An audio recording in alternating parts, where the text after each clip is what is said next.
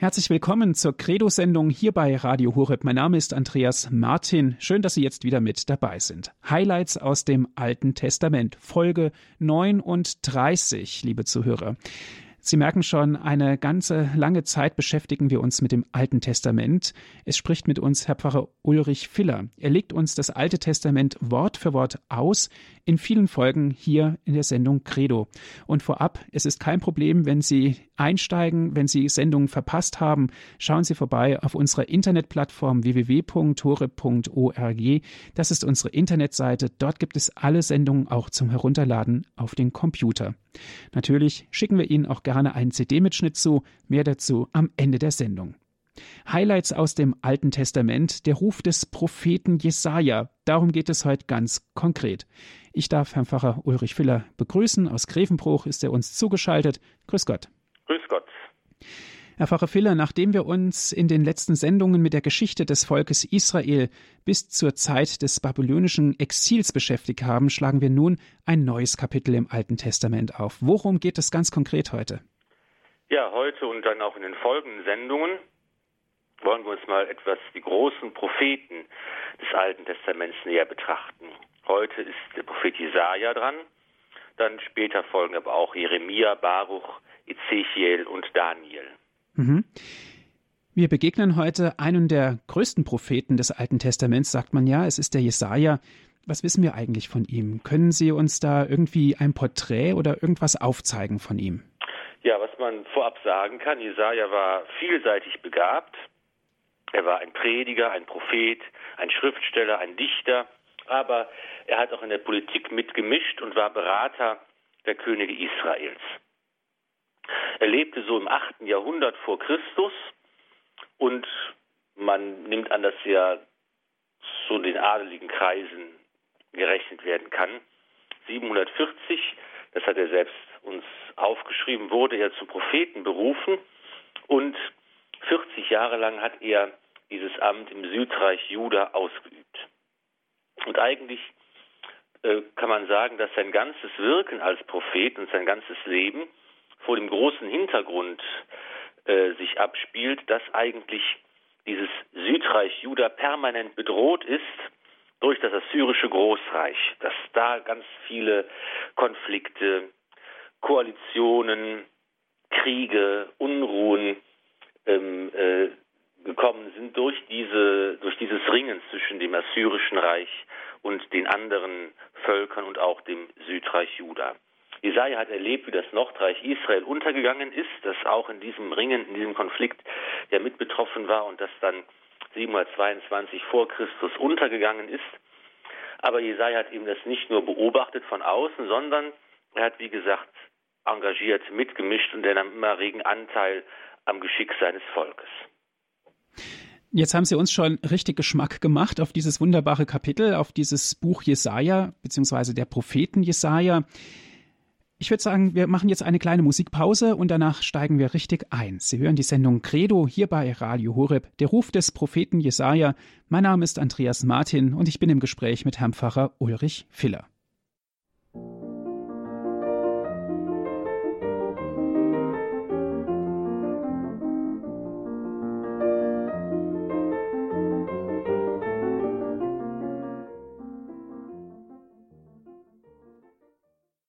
Zurück zur Credo-Sendung hier bei Radio Hureb. Der Ruf der Propheten. Heute geht es ganz konkret um den Prophet Jesaja. Wir sprechen mit Herrn Pfarrer Ulrich Filler. Er ist uns auf, aus Grevenbruch zugeschaltet. Die Berufung des Jesajas, Herr Pfarrer Filler, Sie haben es schon angedeutet. Worum geht's?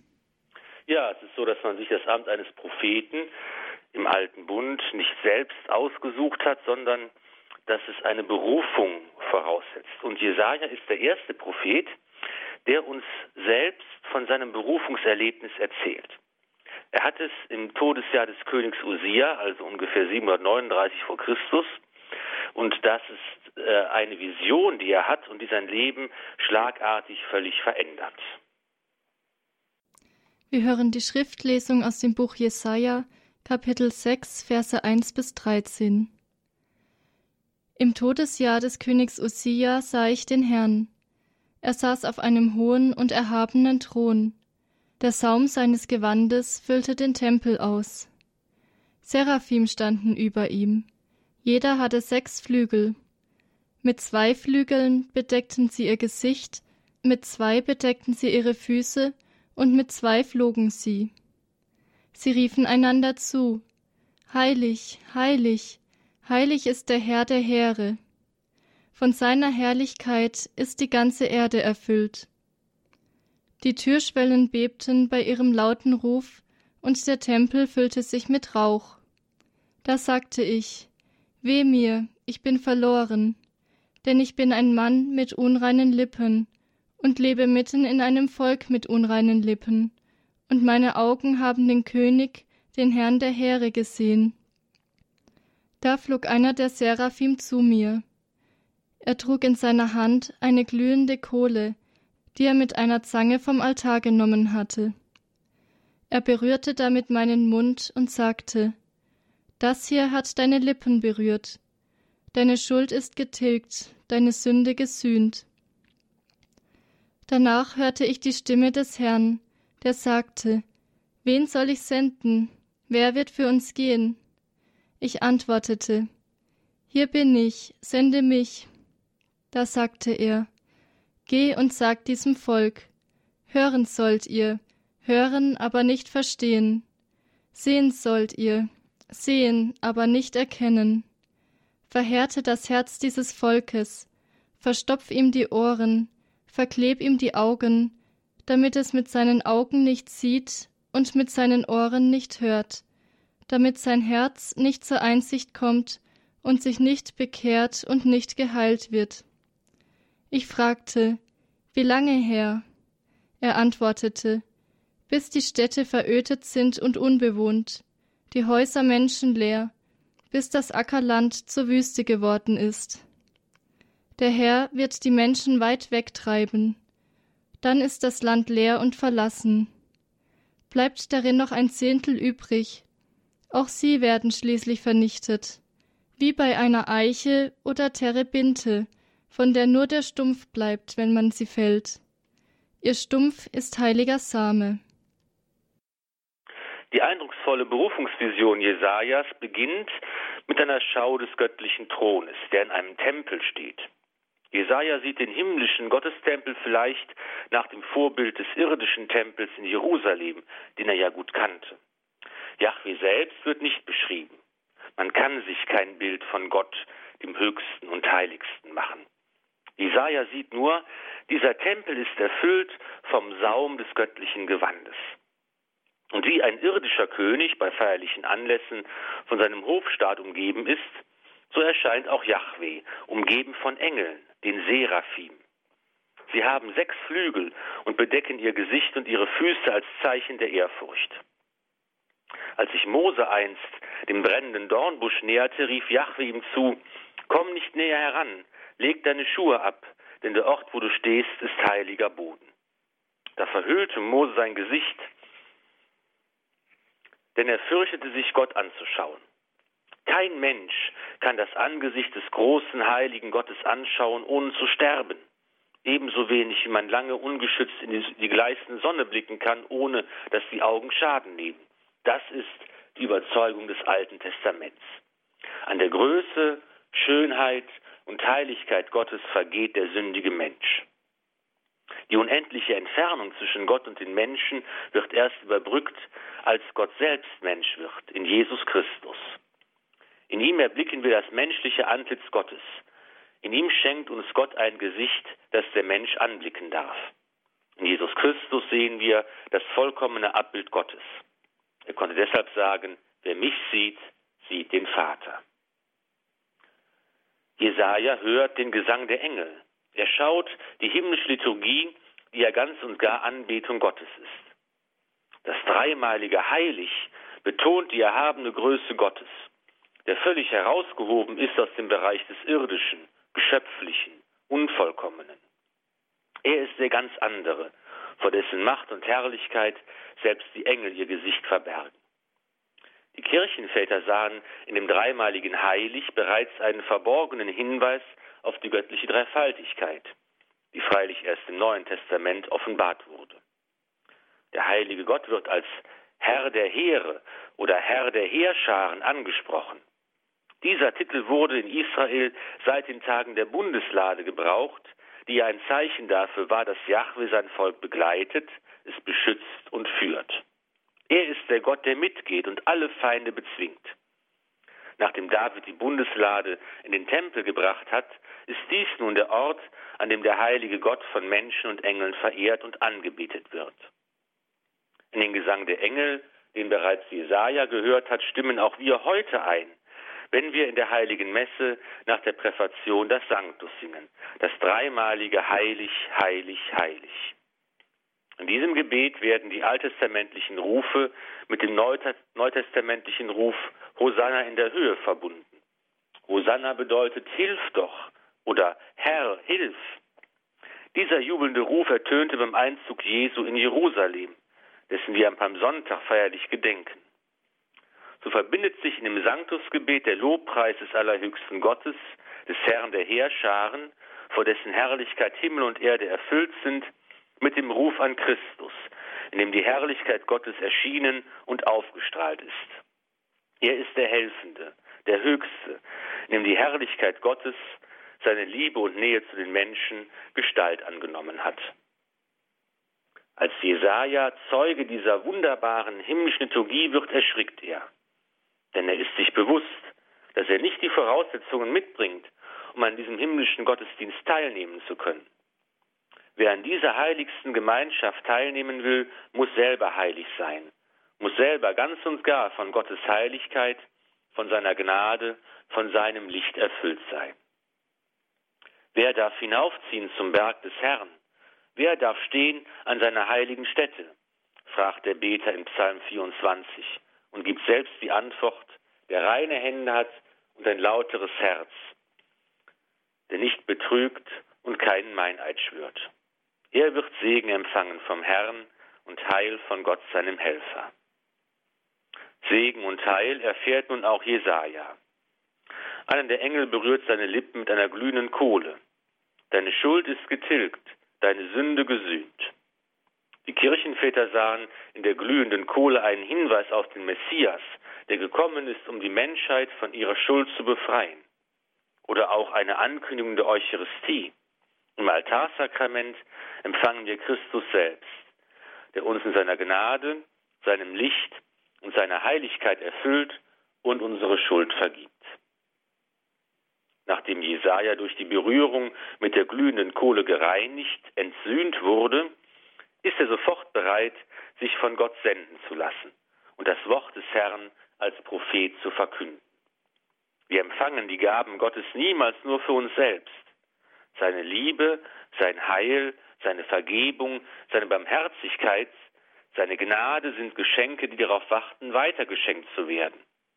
Durch Taufe und Firmung wurden auch wir zu Gesandten des Herrn, die berufen sind, in ihrem Alltag den Glauben zu bezeugen. Jesaja erhält einen merkwürdigen Auftrag. Seine Worte sollen nicht die Herzen der Menschen berühren und sie zur Umkehr führen, sondern im Gegenteil. Die Menschen werden ihr Herz verhärten. Drastisch übersetzt, ihr Herz wird verfetten. Sie werden nicht sehen und hören können. Sie werden sich nicht bekehren. Wie kann man diese Sendung verstehen? Sieht Gott bereits voraus, dass sein Prophet kein Gehör finden wird? Jesaja fragt nach, wie lange soll die Verstocktheit des Volkes andauern? Er hat Hoffnung, vielleicht kann doch noch dazu beitragen, dass sich das Volk bekehrt. Aber viel Hoffnung bleibt nicht. Jesaja muss das Strafgericht Gottes ankündigen und am Ende wird nur ein kleiner, heiliger Rest übrig bleiben, wenn es vollzogen wurde. Manche Interpreten gehen davon aus, dass Jesaja seinen Visionsbericht erst am Ende seines Lebens aufgeschrieben hat und dass seine Frustration über seine vielen Misserfolge aus diesen Zeilen klingt. Jedenfalls wird klar, Jesaja hat einen schweren Auftrag. Die einzige Hoffnung, die bleibt, ist der heilige Rest des Volkes, der sich bekehrt und übrig bleibt. Der frustrierende Auftrag des Jesaja ist heute ziemlich aktuell. Stößt nicht auch heute die Verkündigung der Kirche, zumindest in unseren Breiten, auf mehrheitlich taube Ohren, auf verhärtete, verfettete Herzen? Haben nicht auch wir manchmal den Eindruck, unsere Mission, unsere Evangelisierung ist bereits gescheitert, bevor sie richtig begonnen hat? Von Jesaja lernen wir zwei Dinge. Unsere Sendung beginnt mit der eigenen Bekehrung. Und auch der schwierige, scheinbar erfolglose Einsatz für das Reich Gottes ist die Mühe wert. Denn durch unsere Bereitschaft, durch unseren Glauben, durch unser Zeugnis will Christus heute die Herzen der Menschen berühren und sie verwandeln. Sie hören die Sendung Credo hier bei Radio Horeb. Heute geht es um Highlights aus dem Alten Testament, ganz konkret um den Ruf der Propheten. Es geht um Jesaja. Gleich nach der Musikpause geht es weiter. Wir sind im Gespräch mit Herrn Pfarrer Ulrich Filler aus Grevenbruch.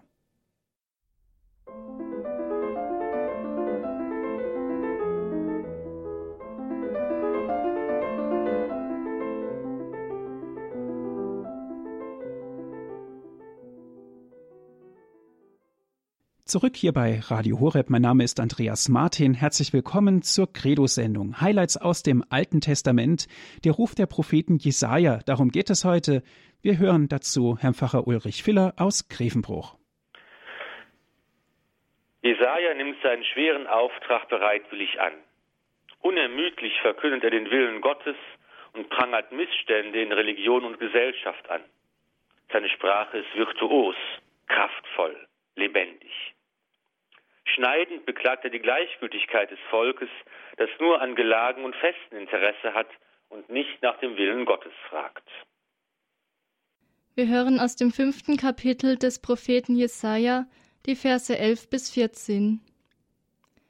Weh euch, die ihr schon früh am Morgen hinter dem Bier her seid und sitzen bleibt bis spät in die Nacht, wenn euch der Wein erhitzt. Bei ihren Gelagen spielt man Zither und Harfe, Pauken und Flöten. Aber was der Herr tut, beachten sie nicht. Was seine Hände vollbringen, sehen sie nicht. Darum muss mein Volk in die Verbannung, denn es hat keine Erkenntnis. Seine Reichen sterben vor Hunger, die Masse der Armen verschmachtet vor Durst. Darum sperrt die Unterwelt ihren Rachen auf. Maßlos weit reißt sie ihr Maul auf, so dass des Volkes Pracht und Reichtum hinabfährt, der ganze lärmende, johlende Haufen. Auch die Damenwelt, die nur an der neuesten Mode interessiert ist, wird von Kritik nicht verschont. Jesaja zählt die ganze Bandbreite antiker Modeaccessoires auf, Ausdruck des Hochmuts, der vor dem Fall kommt. Jesaja Kapitel 3, Verse 16 bis 24 der Herr sprach, weil die Töchter Zions hochmütig sind, ihre Hälse recken und mit verführerischen Blicken daherkommen, immer zu trippelnd daherstolzieren und mit ihren Fußspangen klirren, darum wird der Herr den Scheitel der Töchter Zions mit Schorf bedecken und ihre Schläfen kahl werden lassen. An jenem Tag wird ihnen der Herr ihren Schmuck wegnehmen. Die Fußspangen, die kleinen Sonnen und Monde, die Ohrgehänge und Armkettchen, die Schleier und Turbane, die Fußkettchen und die Prachtgürtel, die Riechfläschchen und die Amulette, die Fingerringe und Nasenreife, die Festkleider und Umhänge, die Umschlagtücher und Täschchen und die Spiegel, die feinen Schleier, die Schals und Kopftücher. Dann habt ihr Moder statt Balsam, Strick statt Gürtel, Glatze statt kunstvolle Locken, Trauergewand statt Festkleid, ja, Schande statt Schönheit. Jesaja sieht und beklagt die sozialen Missstände. Die Armen, Waisen und Witwen werden unterdrückt, das Recht mit Füßen getreten. Doch wer sich bekehrt, wird Erbarmen erfahren. Wir hören die Schriftlesung aus dem Buch Jesaja, Kapitel 1, Verse 16 bis 23. Wascht euch, reinigt euch, lasst ab von eurem üblen Treiben. Hört auf, vor meinen Augen Böses zu tun. Lernt Gutes zu tun. Sorgt für das Recht, helft den Unterdrückten. Verschafft den Weisen Recht, tretet ein für die Witwen. Kommt her, Wir wollen sehen, wer von uns Recht hat, spricht der Herr. Wären eure Sünden auch rot wie Scharlach, sie sollen weiß werden wie Schnee. Wären sie rot wie Purpur, sie sollen weiß werden wie Wolle. Wenn ihr bereit seid zu hören, sollt ihr den Ertrag des Landes genießen. Wenn ihr aber trotzig seid und euch weigert, werdet ihr vom Schwert gefressen. Ja, der Mund des Herrn hat gesprochen. Ach, sie ist zur Dirne geworden, die treue Stadt. Einst war dort das Recht in voller Geltung, die Gerechtigkeit war dort zu Hause. Jetzt aber herrschen die Mörder. Dein Silber wurde zu Schlacke, dein Wein ist verwässert. Deine Fürsten sind Aufrührer und eine Bande von Dieben. Alle lassen sich gerne bestechen und jagen Geschenken nach. Sie verschaffen den Weisen kein Recht, die Sache der Witwen gelangt nicht vor sie. Die geistlichen Führer des Volkes sind der Trunksucht verfallen, obwohl nach dem jüdischen Gesetz den amtierenden Priestern der Weingenuss verboten war. Prophetische Visionen oder richterliche Urteile, die auch zu den priesterlichen Aufgaben gehörten, werden beeinträchtigt. Drastisch beklagt Jesaja die Missstände. Jesaja Kapitel 28, Verse 7 und 8 Sogar diese hier schwanken, berauscht vom Wein und taumeln, betäubt vom Bier. Priester und Propheten schwanken vom Bier, sie sind überwältigt vom Wein. Sie taumeln vom Bier, sie schwanken bei ihren Visionen, Sie torgeln, wenn sie ihr Urteil verkünden. Alle Tische sind voll von Erbrochenem, sind voll von Kot bis auf den letzten Fleck. Die Kritik am Opferbetrieb im Tempel kehrt bei vielen Propheten wieder. Auch Jesaja nennt den Gottesdienst und die Tempelopfer sinnlos und sogar ein Gräuel in den Augen Gottes, wenn die Beten und Opfernden nicht die rechte innere Haltung und Gesinnung mitbringen, wenn sie sich nicht gleichzeitig für Recht und Gerechtigkeit einsetzen. Jesaja Kapitel 1, Verse 11 bis 17 Was soll ich mit euren vielen Schlachtopfern, spricht der Herr. Die Witter, die ihr als Opfer verbrennt, und das Fett eurer Rinder habe ich satt. Das Blut der Stiere, der Lämmer und Böcke ist mir zuwider. Wenn ihr kommt, um mein Angesicht zu schauen, Wer hat von euch verlangt, dass ihr meine Vorhöfe zertrampelt? Bringt mir nicht länger sinnlose Gaben, Rauchopfer, die mir ein Gräuel sind. Neumond und Sabbat und Festversammlung, Frevel und Feste ertrage ich nicht. Eure Neumondfeste und Feiertage sind mir in der Seele verhasst. Sie sind mir zur Last geworden. Ich bin es müde, sie zu ertragen. Wenn ihr eure Hände ausbreitet, verhülle ich meine Augen vor euch. Wenn ihr auch noch so viel betet, ich höre es nicht. Eure Hände sind voller Blut. Wascht euch, reinigt euch, lasst ab von eurem üblen Treiben. Hört auf, vor meinen Augen Böses zu tun. Lernt Gutes zu tun. Sorgt für das Recht. Helft den Unterdrückten. Verschafft den Weißen Recht tretet ein für die Witwen.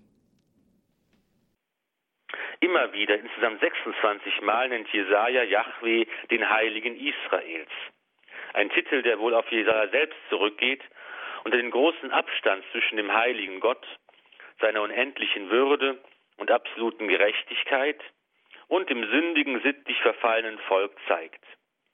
Jesaja betont, dass Yahweh der einzigartige Gott ist alle anderen Götter, Götzen sind nichts, existieren also gar nicht und haben keine Macht, denn sie sind nur Menschenwerk.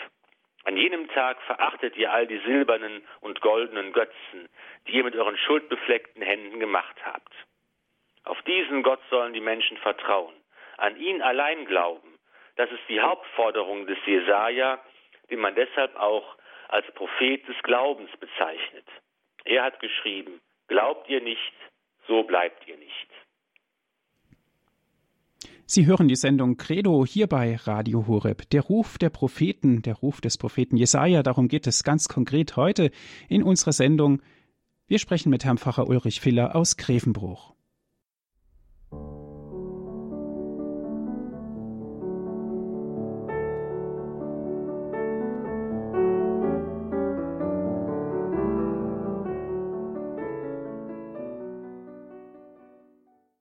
Herzlich willkommen in der Sendung Credo hier bei Radio Horeb. Mein Name ist Andreas Martin. Der Ruf der Propheten, der Ruf des Propheten Jesaja, darum geht es heute. Wir sprechen weiter mit Herrn Pfarrer Ulrich Filler. Aus Grevenbruch ist er mit uns telefonisch verbunden. Die besondere Bedeutung des Jesaja-Buchs liegt auch darin, dass es viele Weissagungen über den Messias und sein kommendes Reich enthält. Der Kirchenvater Hieronymus sagt deshalb über Jesaja, er habe nicht so sehr ein prophetisches Buch geschrieben, eher ein Evangelium, ein Evangelienbuch. Wir hören diese berühmten Texte in den Lesungen der Adventszeit und in der heiligen Nacht. Zum Beispiel, wenn Jesaja die Jungfrauengeburt verkündet. Jesaja Kapitel 7, Verse 10 bis 15. Der Herr sprach noch einmal zu Ahas. Er sagte: Erbitte dir vom Herrn, deinem Gott, ein Zeichen, sei es von unten aus der Unterwelt oder von oben aus der Höhe. Ahas antwortete, Ich will um nichts bitten und den Herrn nicht auf die Probe stellen. Da sagte Jesaja, Hört her, ihr vom Haus David, genügt es euch nicht, Menschen zu belästigen? Müsst ihr auch noch meinen Gott belästigen? Darum wird euch der Herr von sich aus ein Zeichen geben. Seht, die Jungfrau wird ein Kind empfangen, sie wird einen Sohn gebären, und sie wird ihm den Namen Immanuel, Gott mit uns, geben. Er wird Butter und Honig essen, bis zu der Zeit, in der er versteht, das Böse zu verwerfen und das Gute zu wählen. Von Anfang an war der Glaube an die Jungfräulichkeit Mariens vor, während und nach der Geburt ein Bestandteil des christlichen Bekenntnisses. Er ist in allen frühen Glaubensbekenntnissen, die wir auch heute im Gottesdienst beten, ausgesprochen. Empfangen durch den Heiligen Geist, geboren von der Jungfrau Maria. Noch Martin Luther bekennt in den schmalkaldischen Artikeln 1537, dass Jesus geboren wurde aus der reinen, heiligen, immerwährenden Jungfrau. Jesaja kündigt die Geburt des Gotteskindes und sein Reich an. Jesaja Kapitel 9, Verse 1 bis 6 Das Volk, das im Dunkel lebt, sieht ein helles Licht. Über denen, die im Land der Finsternis wohnen, strahlt ein Licht auf. Du erregst lauten Jubel und schenkst große Freude. Man freut sich in deiner Nähe, wie man sich freut bei der Ernte, wie man jubelt, wenn Beute verteilt wird. Denn wie am Tag von Midian zerbrichst du das drückende Joch, das Tragholz auf unserer Schulter und den Stock des Treibers. Jeder Stiefel, der dröhnend daherstampft, jeder Mantel, der mit Blut befleckt ist, wird verbrannt, wird ein Fraß des Feuers. Denn uns ist ein Kind geboren, ein Sohn ist uns geschenkt. Die Herrschaft liegt auf seiner Schulter. Man nennt ihn wunderbarer Ratgeber, starker Gott, Vater in Ewigkeit, Fürst des Friedens. Seine Herrschaft ist groß, und der Friede hat kein Ende. Auf dem Thron Davids herrscht er über sein Reich. Er festigt und stützt es durch Recht und Gerechtigkeit, jetzt und für alle Zeiten. Der leidenschaftliche Eifer des Herrn der Heere wird das vollbringen. In einer anderen berühmten Weissagung beschreibt Jesaja das Friedensreich des Messias. Wir hören vom Propheten Jesaja aus dem elften Kapitel die Verse 1 bis 16. Doch aus dem Baumstumpf Isais wächst ein Reis hervor. Ein junger Trieb aus seinen Wurzeln bringt Frucht. Der Geist des Herrn lässt sich nieder auf ihm. Der Geist der Weisheit und der Einsicht. Der Geist des Rates und der Stärke. Der Geist der Erkenntnis und der Gottesfurcht. Er erfüllt ihn mit dem Geist der Gottesfurcht. Er richtet nicht nach dem Augenschein und nicht nur nach dem Hörensagen entscheidet er, sondern er richtet die Hilflosen gerecht und entscheidet für die Armen des Landes, wie es recht ist. Er schlägt den Gewalttätigen mit dem Stock seines Wortes und tötet den Schuldigen mit dem Hauch seines Mundes. Gerechtigkeit ist der Gürtel um seine Hüften, Treue der Gürtel um seinen Leib. Dann wohnt der Wolf beim Lamm, der Panther liegt beim Böcklein. Kalb und Löwe weiden zusammen, ein kleiner Knabe kann sie hüten. Kuh und Bärin freunden sich an, ihre Jungen liegen beieinander. Der Löwe frisst Stroh wie das Rind, der Säugling spielt vor dem Schlupfloch der Natter, das Kind streckt seine Hand in die Höhle der Schlange. Man tut nichts Böses mehr und begeht kein Verbrechen auf meinem ganzen heiligen Berg. Denn das Land ist erfüllt von der Erkenntnis des Herrn, so wie das Meer mit Wasser gefüllt ist. An jenem Tag wird es der Spross aus der Wurzel Isais sein, der dasteht als Zeichen für die Nationen. Die Völker suchen ihn auf. Sein Wohnsitz ist prächtig. An jenem Tag wird der Herr seine Hand von neuem erheben, um den übrig gebliebenen Rest seines Volkes zurückzugewinnen. Von Assur und Ägypten, von Patros und Kusch, von Elam, China und Hamad und von den Inseln des Meeres. Er stellt für die Völker ein Zeichen auf, um die Versprengten Israels wieder zu sammeln, um die zerstreuten Judas zusammenzuführen von den vier Enden der Erde. Dann hört der Neid Ephraims auf, die Feinde Judas werden vernichtet. Ephraim ist nicht mehr eifersüchtig auf Juda, und Juda ist nicht mehr Ephraims Feind. Sie stoßen nach Westen vor wie im Flug, den Philistern in die Flanke. Vereint plündern sie die Völker des Ostens aus. Sie ergreifen Besitz von Edom und Moab. Die Ammoniter müssen ihnen gehorchen.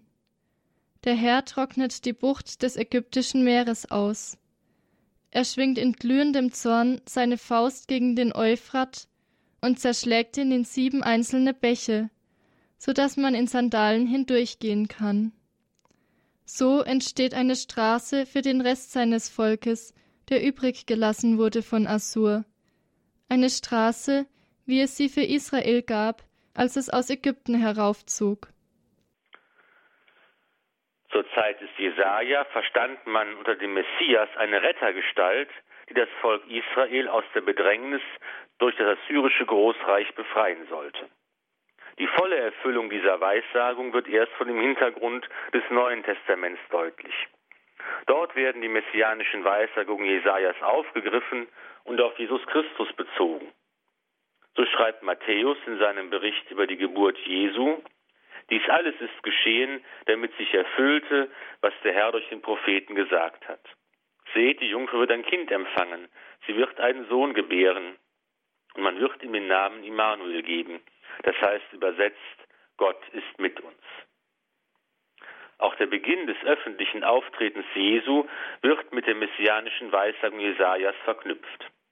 Als Jesus hörte, dass man Johannes ins Gefängnis geworfen hatte, zog er sich nach Galiläa zurück.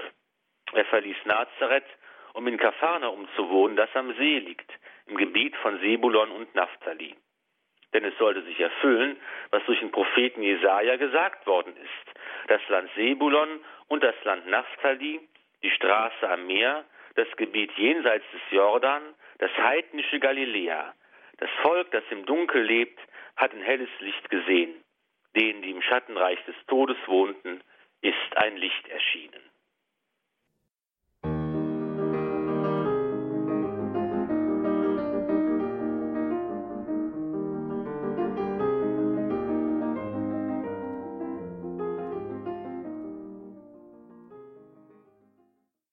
Herzlich willkommen zur Sendung Credo hier bei Radio Horeb. Mein Name ist Andreas Martin. Heute geht es ganz konkret um den Ruf der Propheten, um den Ruf Jesajas. Wir betrachten wieder Highlights aus dem Alten Testament mit Herrn Pfarrer Ulrich Filler aus Grevenbruch. Im Friedensreich des Messias werden die Versprengten Israels gesammelt, die zerstreuten Judas zusammengeführt. Auch das ist ein immer wiederkehrender Gedanke bei Jesaja. Aus der Strafe des Exils, aus dem Gottesgericht wird ein Rest des Volkes gerettet. Dieser heilige Rest ist Träger der göttlichen Verheißung. Er darf in der ewigen Gemeinschaft mit Gott leben. Jesaja Kapitel 4, Verse 2 bis 6 An jenem Tag wird, was der Herr sprossen lässt, für alle Israeliten, die entronnen sind, eine Zierde und Ehre sein.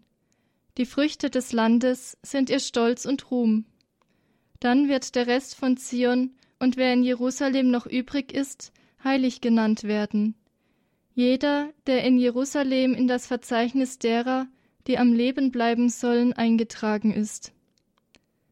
Wenn der Herr durch den Sturm des Gerichts und den Sturm der Läuterung von den Töchtern Zions den Kot abgewaschen und aus Jerusalems Mitte die Blutschuld weggespült hat, dann kommt er und über dem ganzen Gebiet des Berges Zion und seinen Festplätzen erscheint bei Tag eine Wolke und bei Nacht Rauch und eine strahlende Feuerflamme.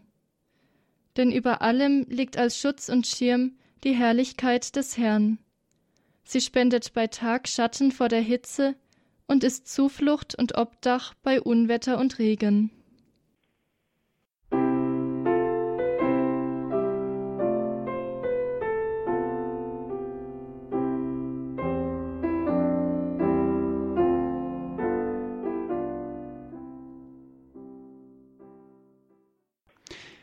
Herzlichen Dank, Herr Pfarrer Filler, für Ihre Ausführungen, für Ihre vielen Erklärungen, die Sie uns gegeben haben aus dem Buch Jesaja. Sie haben uns diesen Propheten ganz wunderbar dargestellt. Dennoch drängt sich mir die Frage auf, Herr Pfarrer Filler, was ist eigentlich die Aufgabe der Propheten im Alten Testament? Die Propheten werden berufen, um dem Volk Israel den Willen Gottes zu verkünden, um das Volk zu ermahnen und zur Umkehr aufzurufen, wenn das Volk sich von Gott und seinem Willen entfernt. Zusammen mit dem Amt des Königs und der Priester gehört das Amt des Propheten zu den wichtigen Mittlerämtern des, des Alten Bundes. Der König führt und schützt sein Volk im Namen Jahwes. Der hohe Priester vollzieht den Gottesdienst, er bringt im Tempel das Opfer dar. Er ist für den Kult zuständig, durch den das Volk Gott verehrt und anbetet und seinen Segen erfleht und der Prophet verkündet den Willen Gottes. Er sagt Heil voraus, aber auch Unheil. Die Propheten stehen mit den Königen und Priestern zwischen Gott und dem Volk. Sie vermitteln zwischen Gott und den Menschen. Herr Pfarrer Filler, viele Namen im Alten Testament haben ja immer noch eine spezielle Bedeutung. Eine Bedeutung auf eine Person, eine Bedeutung auf eine Verheißung und so weiter. Heute haben wir ja ganz konkret über Jesaja gesprochen. Gibt es da auch eine Bedeutung für den Namen Jesaja? Auch Jesajas Name ist Programm. Jesaja heißt im Griechischen Esaias oder Jeschaya im Hebräischen. Das heißt so viel wie Gott ist Hilfe, Gott bringt Heil, Yahweh rettet. Also ein Name, wo der Name Programm ist.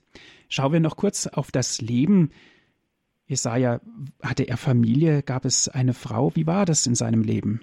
Ja, das wissen wir auch, dass Jesaja eine Frau hatte. Interessanterweise wird sie ebenfalls als Prophetin bezeichnet und diese beiden hatten auch Kinder. Zwei von ihnen sind namentlich erwähnt und wie oft bei den Propheten haben die Kinder ganz merkwürdige Namen, die ähm, zugleich auch eine Voraussage äh, sein sollen. Das eine Kind heißt Shi'aria Shub, das heißt, ein Rest kehrt um. Da geht es also um diesen kleinen Teil des Volkes, der sich bekehrt und umkehrt, der heilige Rest.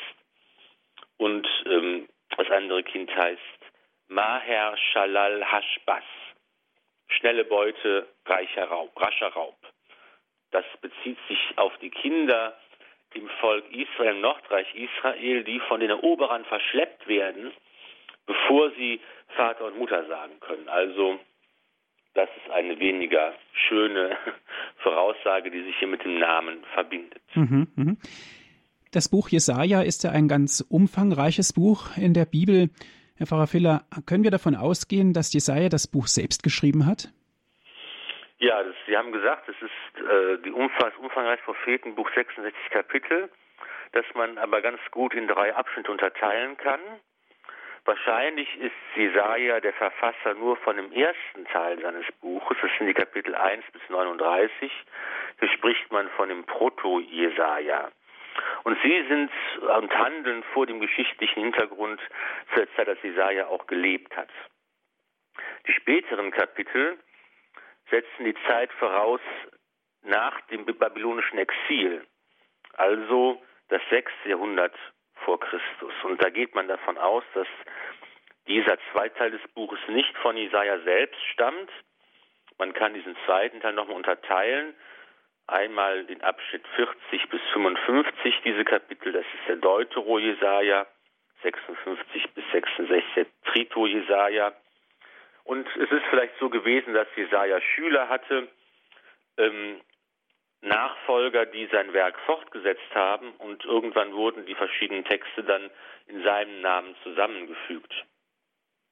In der, in der Heiligen Schrift selbst, die Jesaja auch oft zitiert, im Neuen Testament, zum Beispiel äh, in der traditionellen Exegese, hielt man also lange daran fest, dass Jesaja der, der, der einzige Autor seines Buches ist. Und man hat es dann so erklärt, dass man sagte, eben die Sachen, die in, in, in, in, in der Zukunft spielen, von Jesaja aus betrachtet, die hat er eben in einer Vision dann gesehen. Und ähm, Heute geht man aber in der Forschung allgemein davon aus, dass es schon verschiedene Autoren waren, die da äh, am, am Werk sind. Sei es wie es ist, jedenfalls ist das ganze Buch, auch wenn Jesaja nicht ganz allein der Autor ist, trägt es zu Recht seinen Namen, denn sein Geist und seine Gedanken sind in allen Teilen sehr lebendig. Gut, herzlichen Dank, Herr Pfarrer Filler. Wir dürfen schon sehr gespannt sein, was uns in den nächsten Sendungen erwartet über dieses wunderbare Kapitel. Ganz herzlichen Dank, dass Sie sich die Zeit genommen haben, hier bei Radio Horeb über den wunderbaren Propheten Jesaja zu sprechen. Dankeschön. Sehr gerne. Am Schluss gibt es noch wie immer ein Gebet und den Segen. Heute würde sich anbieten, dass wir das Sanctus aus der Messe beten und einfach noch einmal diese großartige Berufungsvision des Jesaja vor unseren Augen erscheinen lassen. Das machen wir sehr gerne. Dennoch zunächst ein Hinweis an unsere Zuhörer. Wie immer gibt es diese Sendung auch zum Nachhören auf dem Computer. www.hore.org ist unsere Internetadresse. Dort gibt es die Sendung zum Herunterladen. www.hore.org.